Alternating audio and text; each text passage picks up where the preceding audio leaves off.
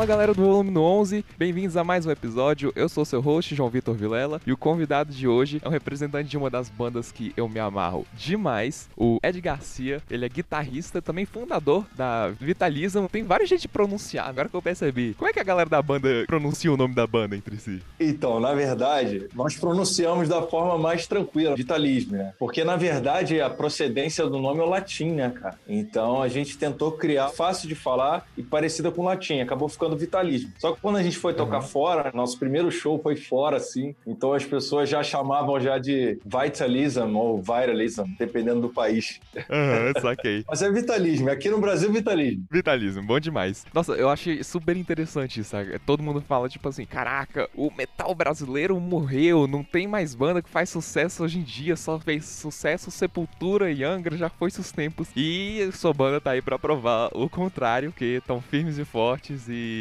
cara, para mim é uma banda assim que representa muito bem não só o cenário do metal brasileiro, mas o cenário do metal internacional também, vindo com peso demais, um som muito bem feito. Mas, cara, antes disso, conta um pouquinho assim um pouco do seu trabalho, um pouco de como foi criar essa banda, como foi uhum. viver de música no Brasil, especialmente de metal.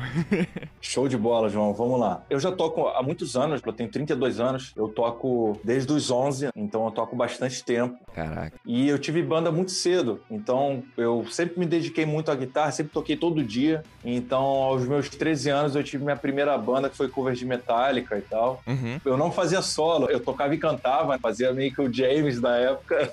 Saquei. Foi muito maneiro e a partir daí eu sempre continuei estudando, sempre tive várias bandas e tal. Só que chegou uma época primordial assim na minha vida quando eu entrei na faculdade. Eu sempre tive a música paralelo, na verdade, sempre tive a música como plano A. Uhum. Só que a sociedade, né, mano, sempre dá uma pressionada na gente de que, pô, a gente tem que ter um plano B e tal. Uhum, uhum. Só que, mano, desde a minha primeira aula assim na faculdade, eu sempre achei que aquilo ali que eu tava fazendo que era o plano B. Na verdade, meu plano A era a música. Saquei fez faculdade de quê? Eu fazia letras, português e inglês. Letras. Isso. Naquela primeira aula você já sacou que, tipo, isso aqui não é para mim. É, eu já sabia. Na verdade, eu meio que entrei nessa vibe. Porra, eu tenho que fazer algo de backup caso a música não dê certo. Mas, cara, eu nunca senti que não ia dar certo, tá ligado? Na verdade, eu nunca senti. Foi uhum. mais uma coisa de você estar tá inserido, pô, pelo menos eu tô fazendo alguma coisa normal, vamos dizer. Uhum. E aí, mano, nessa época foi a época, assim, crucial, porque eu tinha uma banda que tava começando a ter uma repercussão aqui na cidade. Uhum. Qualquer show que a gente fazia aqui, outros municípios próximos da capital, sempre estava lotado e tal. Que massa. E a gente recebeu uma proposta de uma produtora para a gente morar em São Paulo e a gente respirar isso 24 horas, fazer um puta álbum e tal. E na época da banda, só eu pilhei, assim. Só eu que falei, cara, vou largar tudo e vou. Só você que tinha aquela paixão mesmo. Pô, cara, eu tô aqui para isso.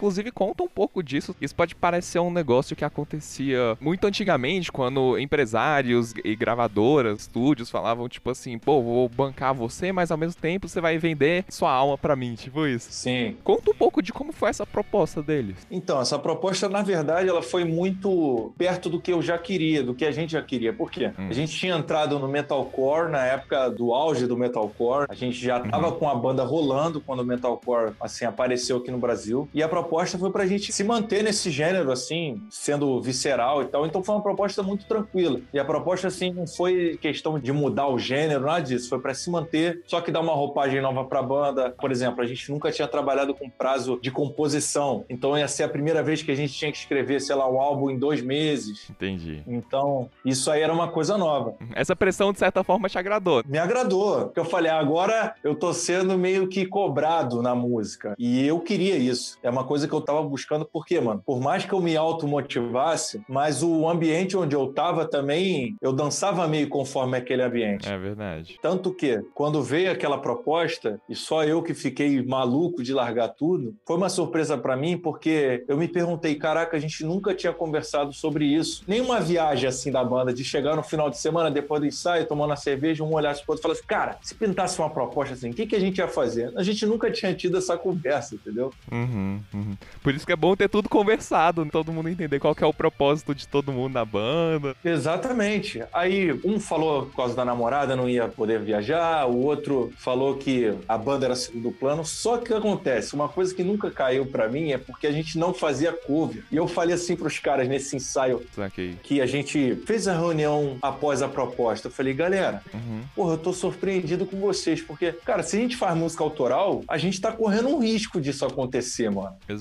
A não ser que a gente não gravasse nada, porra, não fizesse show, mas a gente gravava, fazia show, fazia marketing pra caramba pra divulgar, pra parada aparecer, pra ter gente no show, pra chegar na hora H e todo mundo dar pra trás, aquilo ali foi um divisor de águas, mano, pra mim. Saquei. Aí eu falei pros caras assim, pô, cara, foi até meio duro assim com os caras. Eu falei assim, pô, vamos fazer o seguinte, então, mano, quem tá de hobby aqui, pô, toca outras coisas, sai da cena porque tá fazendo volume e não vai acrescentar, tá ligado? Uhum. E a gente até teve um embate aí e tal, aí cada um foi pra um lado e tal. E aí, mano, eu comecei a trabalhar numa loja de música alguns anos depois disso, e eu tive a oportunidade de conhecer muitos músicos nessa loja, porque é, é numa área aqui nobre do Rio de Janeiro e tem muitos músicos da MPB que iam lá nessa loja, sei lá, comprar equipamento de backup, os seus respectivos músicos de apoio iam lá também, então volta e meia os caras estavam lá. Então conheci muitos artistas, mano, da MPB, muitos. Uhum. E essa loja de música, paralelamente a ela, eu tava tocando em barzinho. Pra quem não sabe, eu toquei muito MPB em barzinho, apesar de ser um cara do heavy metal, mas toquei muito. Caraca, do core, inclusive. Isso. Diríamos que talvez seja o oposto, né?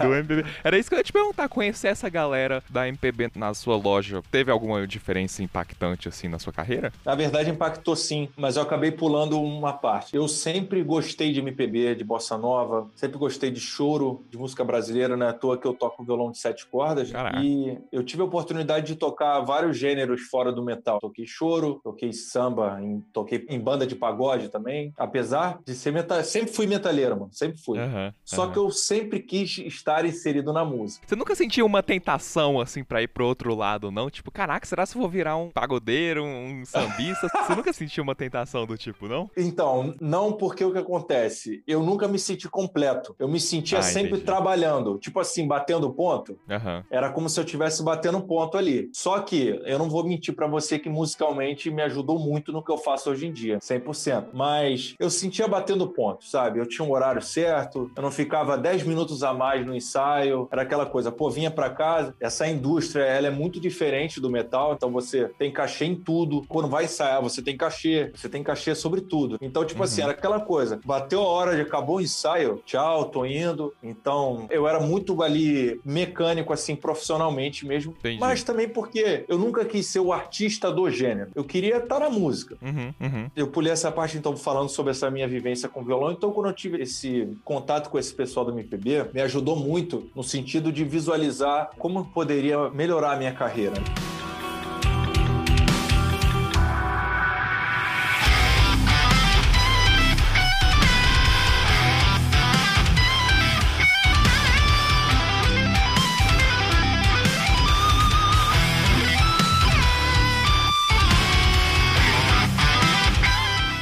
Partir daí eu tive mais uma banda de metal que eu tentei e a banda não conseguiu sair do papel. E eu tive, vamos dizer assim, meu pior momento na música emocional. Que ali eu falei, cara, eu toco há tanto tempo já. Na época eu tinha uns 23 anos. Eu falei, eu toco há tanto tempo já. Cara, eu não tô saindo do lugar dentro do gênero que eu quero. Uhum. E parece que cada vez tem menos músicos Isso você já enxergava. isso eu enxergava por quê, João? Vou te falar. Tinha muitas bandas que a galera tocava por hobby, então dava aquele volume. Só que quando a vida começa a cobrar, muitos vão ficando pelo caminho. Uhum. Aquela galera que só gosta, fica. Aquela galera que só aprecia, fica pelo caminho. Só ficam mesmo os loucos, cara. Só os loucos. Uhum. Só que esses loucos são em poucos números. Uhum. E principalmente aqui no Rio de Janeiro, que é a cidade do funk. Então é uma manobra mais difícil ainda.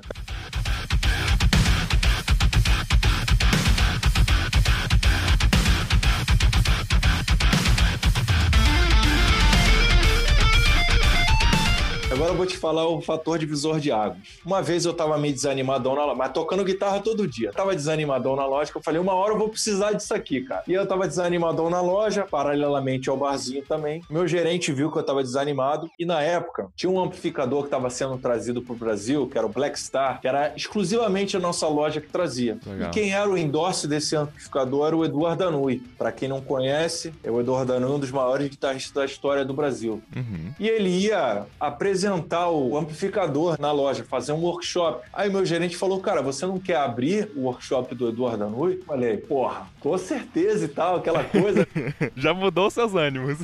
mudou, mudou. Deu uma gelada, mas eu falei, cara, a oportunidade tá aí, eu tenho que abraçar. Porra, uhum. tô o dia inteiro pedindo essa oportunidade, o ano inteiro pedindo, ela apareceu, eu tenho que abraçar. Beleza. Você sacou o que, que você ia tocar? Porque sua vibe era core na época, e aí o cara, querendo ou não, ele é mais de um hard rock, um pouquinho metal brasileiro, só que nada chegado a um core. Você sabia o que, que você ia tocar? Então, essa que foi a grande parada. Quando o gerente falou assim, cara, abre lá, toca com o cara. Aí eu falei assim, porra, mas eu vou tocar o quê, cara? Aí ele falou assim, ah, faz o seguinte, pega uns covers aí e bota uns backing tracks aí pra você solar por cima, brincar e tal. Uhum. Aí eu falei, bom, vou fazer isso. Aí o que que eu fiz? Eu comecei a pegar coisa mais clássica. Eu peguei coisa do Ozzy pra tocar. Eu lembro que eu tinha tocado nesse workshop Crazy Tram, uhum. toquei Bark the Moon, do Ozzy, toquei Angaretim, do Megadeth. Legal. Toquei algumas músicas, assim, emblemáticas da guitarra no metal tradicional. Separei meus, meus backing tracks pra tocar, fazer uns solos em cima e tal. E eu peguei uma música de uma banda antiga e toquei também. Cara, um detalhe, deu sold out, assim, o workshop do cara. Foi na auditória do shopping, deu 150 pessoas no workshop, cara. Lotado. E aí, pô, rolou o workshop, cara, na última música, no último band, assim, de guitarra segurando a nota, eu percebi que o Eduardo Arui tava vendo o workshop desde o início.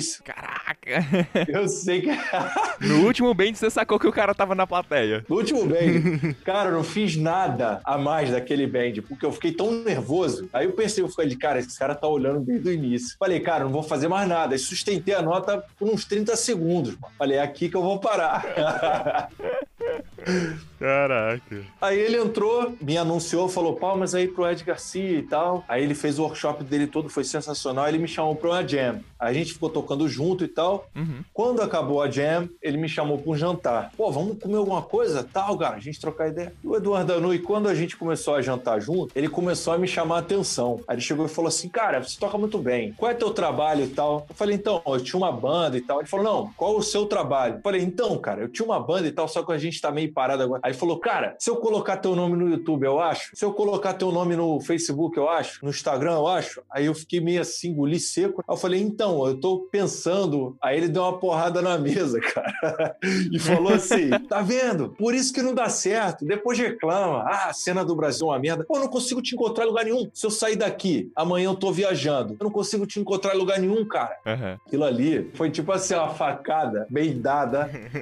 Vamos dizer assim, na minha lerdice, mano. Saquei. Aí eu fiquei assim, eu falei, cara, isso é verdade, velho. No dia seguinte, eu comecei a fazer um estudo do que estava acontecendo na cena metal.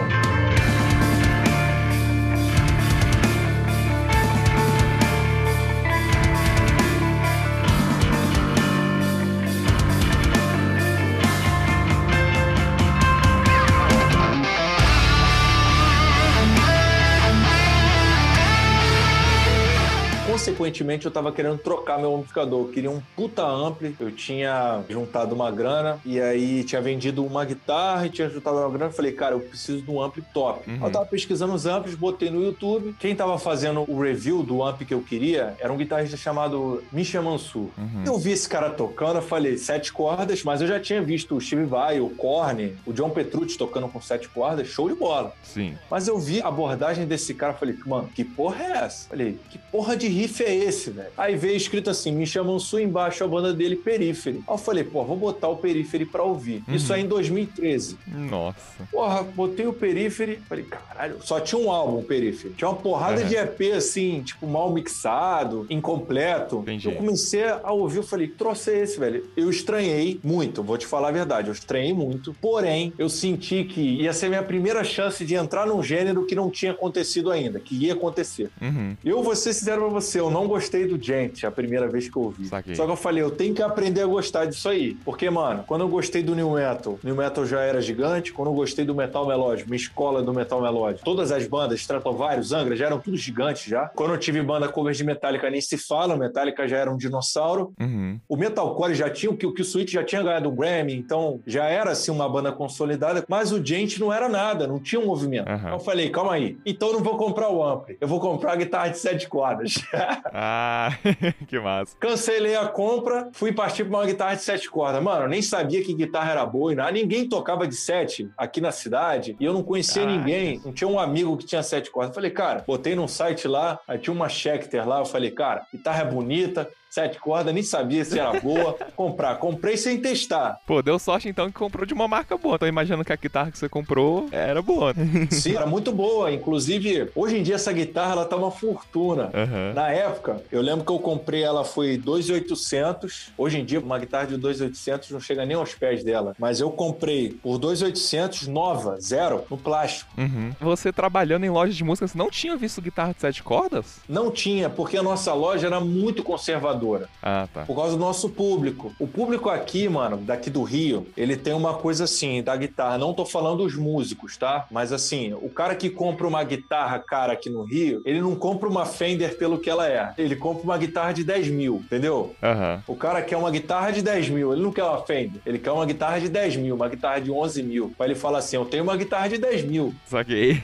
entendeu? Não interessa se ela é realmente boa ou não. Uhum. E aí, mano, nessa loja era muito conservadora. E a Schecter era uma marca muito moderna pra loja. A loja tinha Gibson, tinha todas essas tops aí, mas não tinha uma guitarra assim. Quando eu falei pros caras guitarra de sete cordas, os caras, pô, que troço é esse, cara? Tal. Aí eu falei, porra, comprei a guitarra. A guitarra chegou uma semana aqui. Eu falei, cara, só que o instrumento, agora falando da parte técnica, era muito difícil de tocar limpo daquela merda, cara. É demais. Por quê? Toda hora tinha uma corda sobrando. Eu falei, caralho, mano. E eu tinha uma outra guitarra que era uma Jacksonzinha seis cordas. Mas, cara, isso é muito verdade. Você se acostuma a abafar, tipo, só da corda Mi pras mais agudas. Aí Isso. quando você tem uma mais, você muitas vezes deixa a Mizinha ressoando. Ou você Isso. muta demais a Si, ou você muta de menos. Isso, isso, Isso mesmo. acontece pra É caramba. aquela coisa, João. Na verdade, a sétima corda ela é um monstro. É verdade. Ela é muito grossa. Então, tipo assim, ela vai gerar ruído. Só que aí, qual é a opinião que eu dou aí pra rapaziada? É o seguinte: se você quer ingressar no mundo das sete cordas, parceiro, abra mão das suas seis cordas. Por quê? Toda vez que pintar essa situação de desconforto de você, caraca, eu toco muito mais sujo aqui do que lá. O que, que você vai fazer? Uhum. Vai botar ela no pedestal e vai partir pra seis. Faz o seguinte: Uhum. aborta todas as seis cordas, aprende a tocar na sete. Porque aí, mano, você vai limpar ela realmente. Porque você vai falar: não tenho outra saída, eu só tenho essa guitarra. Sim. Então eu vou ter que tocar limpo nela. Aham. E aí depois, se você quiser voltar pra de seis cordas, depois que você já pegou uma manha legal das sete cordas.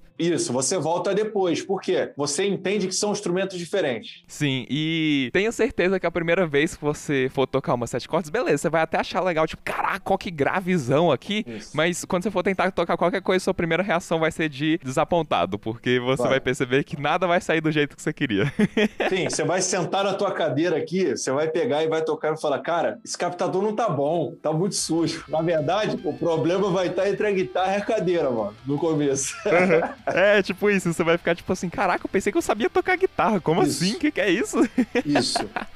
Cara, foi exatamente esse sentimento que eu tive, João. Porque Uhum. quando eu peguei a primeira vez a set, pô, a minha primeira set que eu toquei foi comprada já, né? Aham. Então você imagina a decepção, mano. Né? Falei, cara, vai ser esse lixo aqui pra sempre, cara? Falei, caraca. eu falei, pior que eu gastei pra tirar esse som ruim, né, cara? Eu falei, caraca, velho. Se eu tivesse testado uma antes. Devia ter ficado com amp. Exatamente, devia ter ficado com amp. Aí eu fiquei pensando, eu falei, não, mano, não é isso. Aí fui ver os caras tocando, porra, o Misha tocando limpinho. Eu falei, porra, calma aí, não é possível, não é possível. Aham. Aí comecei a prestar atenção na mão direita, na mão esquerda. Aí comecei a limpar. Só que o que, que eu fiz? Eu comecei a entrar de cabeça no gente, escutar muito. Uhum. Então eu lembro que eu escutava Angel Vivaldi, eu escutava o Periphery e o primeiro álbum do Intervals. Saquei. Era o que tinha na época. Era o que tinha, era o que tinha. Só tinha isso aí. E é interessante que o que tinha na época é a galera que tá bombando hoje. Isso, exatamente. Por isso que essa foi a minha sacada. Uhum. Que eu pensei assim, João, pela primeira vez eu vou ter um gênero que eu vou conseguir entrar no começo dele. Eu nunca tive essa oportunidade. Saquei. Então sabe o que eu vou fazer? Eu vou aprender a gostar dessa merda, mano. Vou aprender a gostar. E eu comecei a pirar, João. comecei a gostar mesmo. Legal. Cara, foi uma sacada muito boa. Foi maneiro, né? Se você tentasse bombar com new metal, é possível? Talvez sim, mas entre aspas seria tarde demais. Tipo, É. você perdeu aquele hype, assim, tava todo mundo, caraca, new metal é a melhor coisa que existe, olha só Sim. System of a Down, olha só Slipknot, olha só essa galera. Não, você perdeu essa época. É verdade, é verdade. Muita gente pode achar assim, pô, o cara aqui está na moda. Uhum. Mas na verdade não, mano. A questão é a seguinte, eu queria ter uma carreira como guitarrista que fosse consolidada, sabe? Eu queria ter uma Uhum, carreira que eu uhum. pudesse alcançar os objetivos, sabe? Então, eu falei, cara, eu preciso estar sendo visto. Onde que a nova geração está sendo vista, entendeu? Uhum. Então eu comecei a ver que esses caras, eles tinham uma idade compatível com a minha. Eu falei, bom, eu acho que a galera da nova geração tá aparecendo aqui. E eu fui pra dentro. Aham. E aí o objetivo primeiro foi estudar o instrumento. Então eu passei seis meses tocando todo dia essa guitarra. Essa data foi porque foi onde eu me senti à vontade. Eu falei, ah, agora eu acho que eu tô tocando bem essa guitarra. Uhum. O que, que eu vou fazer? Apesar de já estar tocando há muitos anos, mas eu pensei assim: agora nas sete cordas eu tô me sentindo à vontade, agora eu vou tentar criar um som. E aí eu comecei a escrever Agrados, Uhum. que é o primeiro single da Vitalismo, que inclusive o vídeo é com essa primeira guitarra, com a Check. Que massa.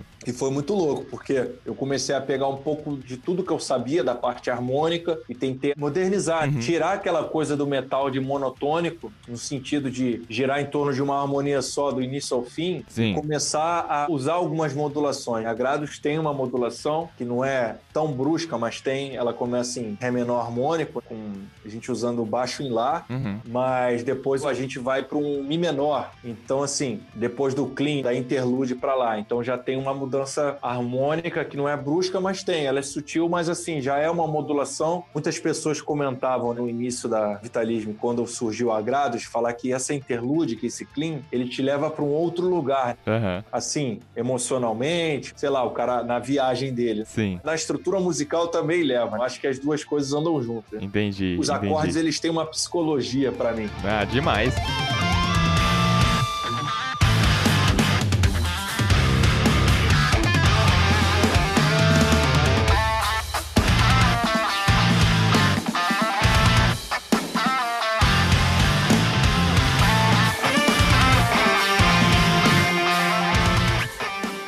Com certeza, nesse aspecto harmônico, você conseguiu desfrutar muito do que você aprendeu tocando MPB. Sim, exatamente. Exatamente, João. Esse é o ponto. Esse é o ponto. Eu acho que ter passeado em muitos gêneros me ajudou muito a descobrir coisas boas em todos os gêneros Uhum. que podem ser trazidas, entendeu? Adicionadas. Muita gente pode ter aquele estereótipo de gente. Você vai ver a tablatura 00001, sim. 01, 01, 01, 0001,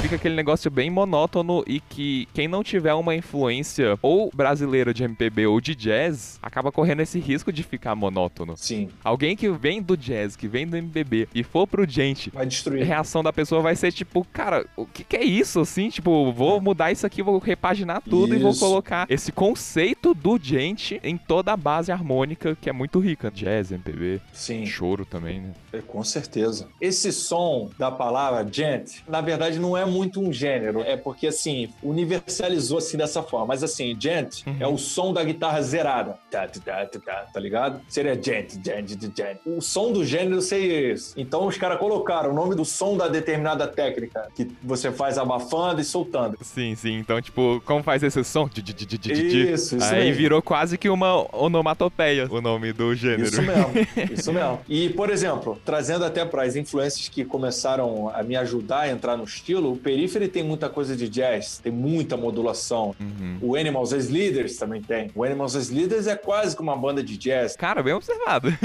As pessoas falam gente porque realmente você pegar a guitarra de sete cordas sem composição nenhuma e ficar fazendo só o zerão, você vai tirar um breakdown, na verdade. Você está fazendo um breakdown, Uhum. como tinha no metalcore. Só que ao invés de ser tudo pau mutado, tem as diferenças de dinâmica. Eu acho que a galera tem mais músicos no gênero do que antigamente. Com certeza. Eu acho que tinha mais metalheiros tocando metalcore e eu acho que no Gente tem mais músicos, né? Verdade, eu cara. acho que tem verdade. uma diferença. Eu acho que é isso. Então acabou trazendo muita coisa. Pô, você pega o Animal, você tem, porra, a harmonia, o próprio Vitalismo, você tem muita coisa de harmonia brasileira. E nessa época, Uhum. do Grados, só pra te falar, João, Ah. não tinha banda ainda, era eu sozinho ainda. Caraca. Inclusive, o Causa, que foi após o Grados, que foi lançado em 2015, o Causa também foi um EP que eu escrevi sozinho, não tinha banda. Eu gravei Caramba. tudo, escrevi sozinho. Foi um trabalho árduo pra caraca, mas saiu.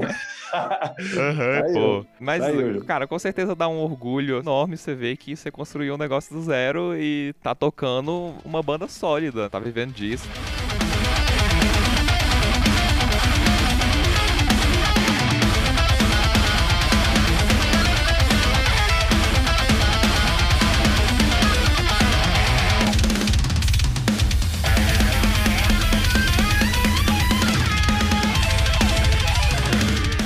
Como é que você sente sendo uma banda brasileira no cenário do metal brasileiro, fazendo sucesso, tocando Brasil afora? O que, que você tem pra falar pra quem vem com essa desculpa que o Edu te deu um tapa na cara É, me deu um tapão. falando, pô, e aí depois reclama que a cena tá fraca? Ó, vamos lá. Na verdade, eu acho que é difícil tocar metal no Brasil, é difícil mesmo. Eu não vou aqui falar que é fácil, não. Aham. eu trabalho sempre com fator proporção. Por exemplo, eu moro aqui no Rio de Janeiro, tá? Aqui é a cidade do funk e tem muito grupo de pagode aqui. Uhum. Eu ouço muitas vezes muito metalheiro, às vezes vejo postagem falando assim: ah, se não der certo aqui, qualquer coisa eu me vendo. Eu, sei lá, monto um grupo de não sei o quê, às vezes até na brincadeira, né? Uhum. E vai dar certo. Vamos lá. Eu não sei quantas bandas de metal que almejam um trabalho profissional ou que correm muito atrás tem no Brasil. Mas eu sei que aqui no Rio de Janeiro Uhum. pelo menos tem cinco grupos de pagode em cada esquina. Então, por mais que seja mais comercial, mas a disputa é muito grande. Saquei. Então, eu não vou falar para você que acaba sendo seis por meia dúzia. Eu não vou falar isso porque eu não tenho um número de bandas de metal. Uhum. Mas pela vivência que eu tenho aqui no Rio e sei a quantidade de grupos, cara, é tão difícil também. Porque assim, você pode ter uma televisão que passa, você pode ter uma rádio que passa uma rádio maneira, que passa um estilo que é do mainstream, que é o pagode, que é o funk, mas a quantidade de gente tentando é muito maior. Eu não sei se tem 3 milhões de bandas tentando de metal, como tem 10 milhões de pessoas tentando ser MC. Eu não sei se tem. Uhum. Então, assim, proporcionalmente, os dois lados é difícil. Só que, assim, o que eu ia falar pra galera é o seguinte: você se vender pensando assim, ah, vou tocar um outro gênero que vai ser mais fácil. Ele não é mais fácil. E outra, respeita a sua vivência.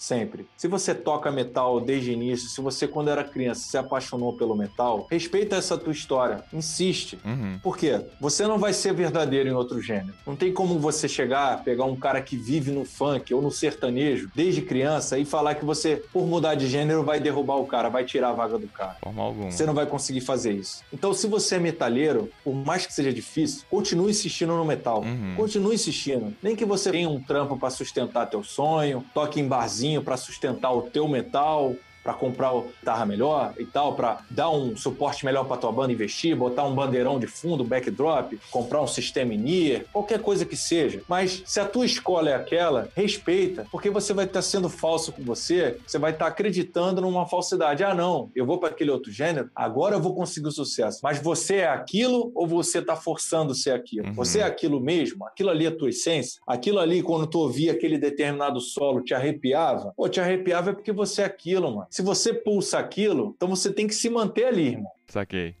Pô, E a chance de você dar certo, por mais que seja um nicho, é maior porque você está sendo verdadeiro. Uhum. Não tem outro você ali. É você na, porra, na raspa, no pelo. É você mesmo ali. E você acha então que, por mais que demore, mas quem corre atrás, quem se segura na sua verdade, a gente tá falando de trampo autoral, eventualmente consegue solidificar? Então, João, eu acho que sim. E eu vou apontar alguns fatores. Primeiro, se você é metalheiro e quer fazer sucesso, sucesso no sentido de atingir seus objetivos, tá? A Uhum. gente não está nem falando de fama, que isso é uma coisa que não tem uma fórmula para isso. Mas eu acho que, primeiramente, não faça comparativos com outros gêneros, tá? Por exemplo, ah, mas caraca, o Wesley Safadão ganha milhões e milhões e milhões. Ó, no metal, não conte com isso, tá ligado? Não conte com isso. Por quê? Para você ganhar milhões e milhões, você precisa de uma massa, uma massa curtindo. Então, ó, a massa brasileira curte o cara, esse território gigante, milhões e milhões de pessoas curtem. Então, é um gênero de massa. A gente tá num nicho que é o metal. Então, assim, por mais que você sonhe, tenta curtir cada vitória do teu trabalho. Por exemplo, ao invés de você pensar lá na frente, não pense em enriquecer com o metal, sabe? Ao invés de você pensar lá na frente, você pensa assim, cara, a cada curtida, a cada like, cada comentário, valoriza aquilo como uma vitória diária. Uhum. Porque se você pensar no ponto final lá da parada, da pirâmide, você não consegue curtir o caminho. Uhum. Então toda hora você vai estar postando. Ah, porque a cena do Brasil é uma bosta e tal, a cena do Brasil não sei o quê. Galera, a cena é difícil? Sim. Postar isso aí não vai mudar nada. O que, que vai mudar a cena? Fazer um trabalho top. Isso vai mudar a cena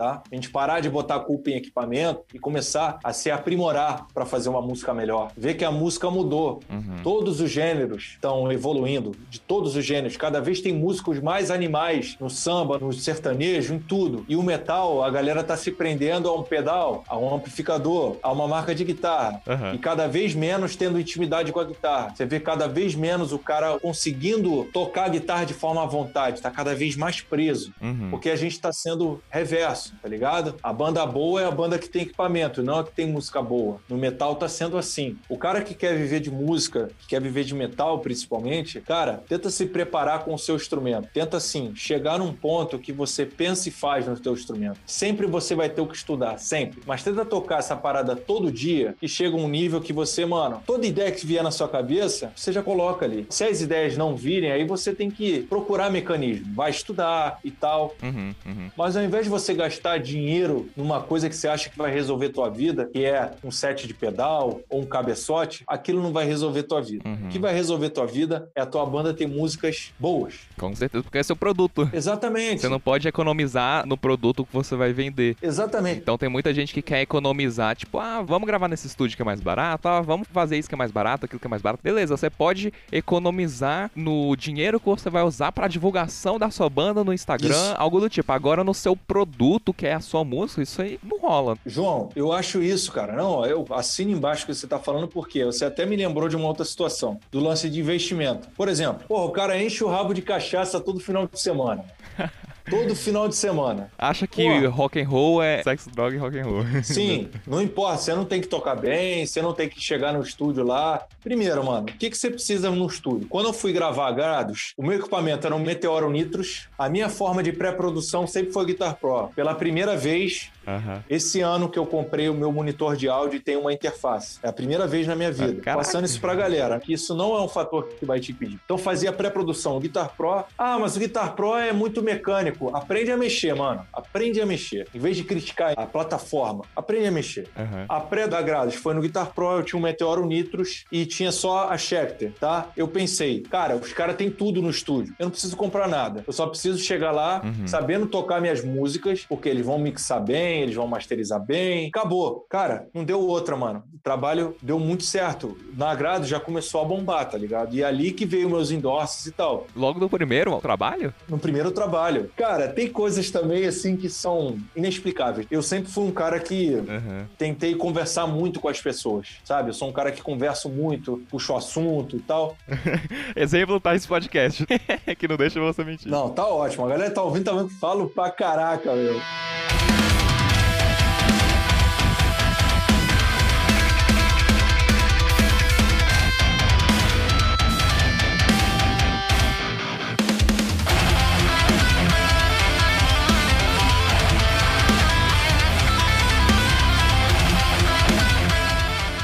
Acontece? Quando saiu a Grados, eu tive confiança no meu trabalho, não no sentido de soberba, no confiança de chegar, cara, eu fiquei feliz, sabe? Eu falei, caraca, ficou um trabalho bem feito. O que, que eu falei? Eu falei, cara, é muito caro comprar guitarra, eu acho que eu posso tentar um endorse. Eu acho que eu posso tentar com esse trabalho. Antes, eu nunca tinha tentado isso. Uhum. Aí tinha um vídeo da Grados, mandei pra duas marcas. Uma delas foi a Music Man. Porra, já fui lá em cima, né?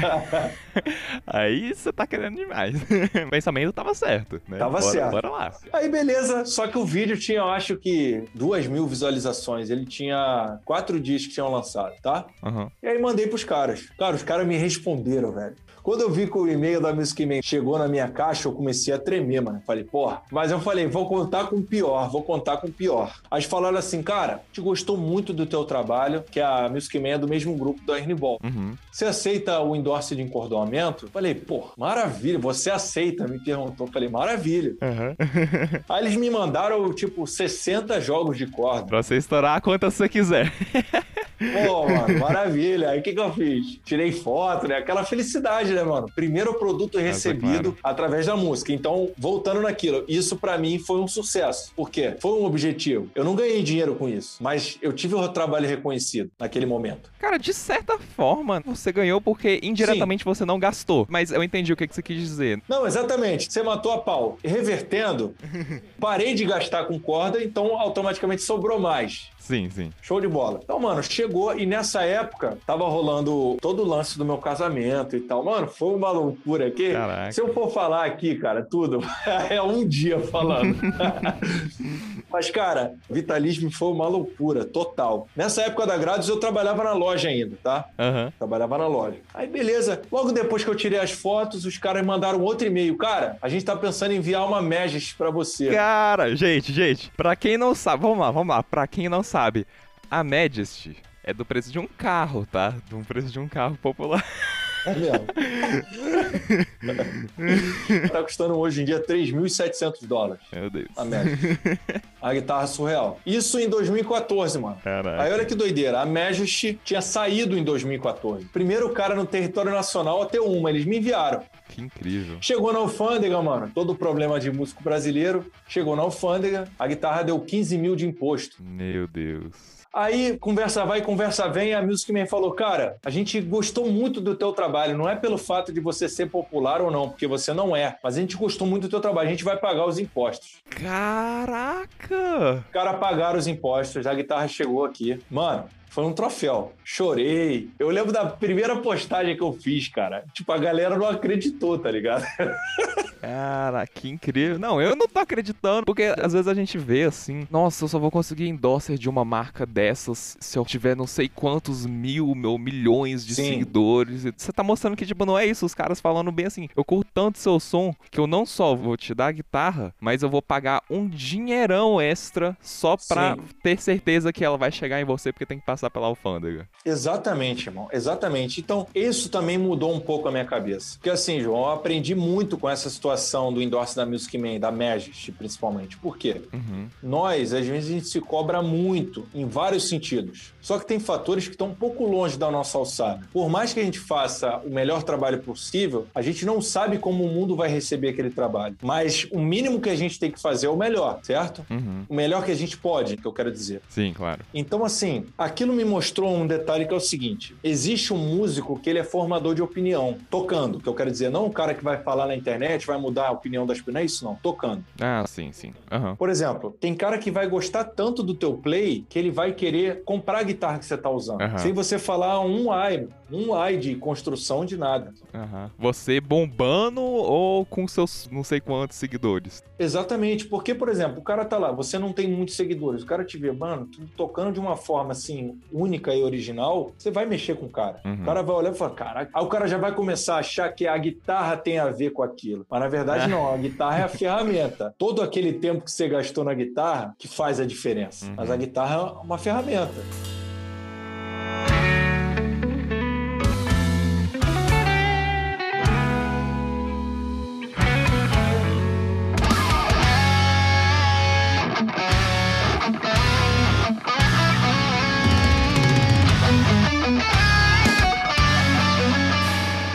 Mano, eu fiquei muito tempo na Music Man, fui o único sul-americano a ter um endorse direto pela marca. Que legal. E aí fui pra NAM, aí eu conheci vários músicos da Music Man, eu conheci o James Valentine do Maroon 5, conheci o Jason Richardson, conheci o Luke Holland, que tava lá com ele também. Aham. Conheci muitos músicos e aí eu tive até uma reuniãozinha com o Jason Richardson na época, a gente conversou bastante porque ele não tinha lançado o álbum ainda e a gente tirou foto junto oficial pela Ball. Foi top, foi um evento top, mano. Aham. E aí a gente se conheceu na NAM, foi aquela coisa toda. E nessa época também eu tinha um endorse da Admásio. Inclusive, eu sou o único brasileiro ainda que tem um endorse da Admásio direto com a marca. Caramba! Não com o importador, é direto. Então, a gente tem um relacionamento já de muito tempo. Eu tenho um endorse da Admásio faz seis anos. Seis anos de endorse com a Admásio. Caraca. E todos esses endorses, igual você falou, vindo do primeiro trabalho seu com a Vitalismo. Isso. O endorse da Admásio, na verdade, eu consegui depois com o Causa. Ah, tá. A uhum. Ernie Ball e a Music Man, que foi desde o grado já. Saquei. Aí depois eu passei por várias marcas também.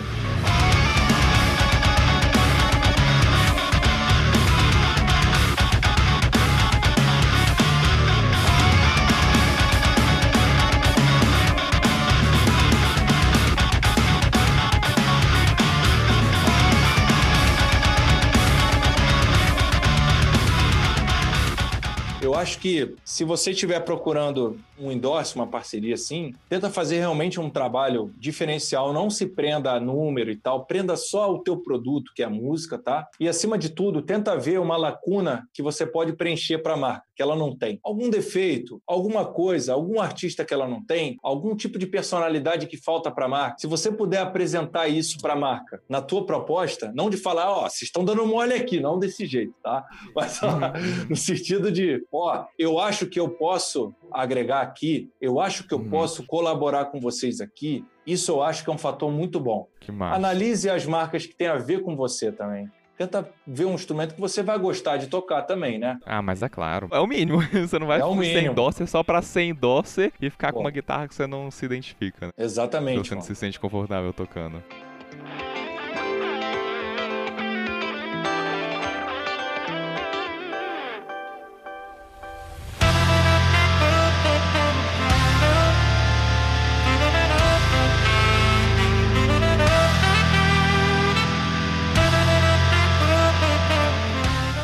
Nossa, sensacional esse episódio. Foi um prazer falar com você, cara, te conhecer. O prazer é todo meu, João. Deixa aí pra galera suas redes sociais, trabalhos futuros seus e da banda. Maravilha. Galera, no Instagram, Ed Vitalismo, arroba Ed Vitalismo, tudo junto, beleza? Facebook, só botar Ed Garcia. Tô com um canal no YouTube agora, galera. Ed Garcia, só colocar lá. Tem leak, tem histórias, tem review de guitarra. Inclusive, eu vou postar aulas lá também. O Eduardo não ia ficar orgulhoso de ver você nas redes sociais.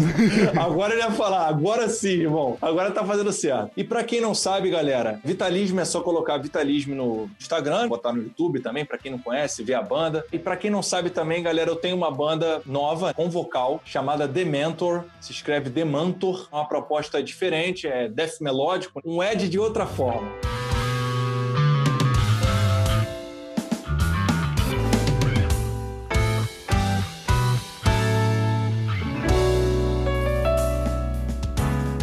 Queria fazer um merchan aí da minha assinatura, pô. Pra quem não sabe, galera, eu tenho um endorse da Legator, que é uma marca americana, e a gente já tá junto há alguns anos, e a gente lançou a EG7, né, que é a minha assinatura. Uhum. Ela é uma guitarra sensacional. Esse ah. projeto aqui foi muito louco. Todas as ferragens douradas, tem lá tudo sobre a guitarra, inclusive tem vídeo no YouTube de eu fazendo um playthrough ao vivo com ela. Tem vídeo de review dela também. É uma guitarra que a gente fez especificações animais, assim, por exemplo, a cor é uma cor inovadora que a gente queria chegar perto do mármore. Na verdade, esse desenho é todo do tampo, da própria madeira mesmo que tem esse desenho. Sério? Não é pintura, a pintura é só jogada por cima translúcida, que dá esse tom meio transparente. Mas o desenho todo é da madeira. Tanto que os dois últimos caras que compraram a assinatura são muito diferentes da minha, são outros desenhos. Uhum. Inclusive, tem um cara que comprou, que eu mandei uma mensagem para ele e falei, cara, a sua é até mais bonita que a minha, cara. Vamos trocar?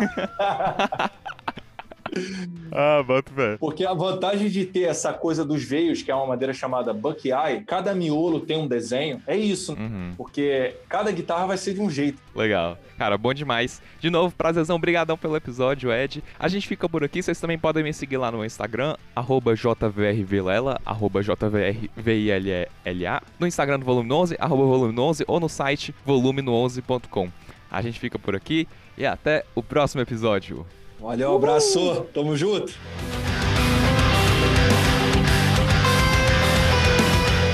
Esse episódio foi editado por mim, João Vitor Vilela, e até a próxima.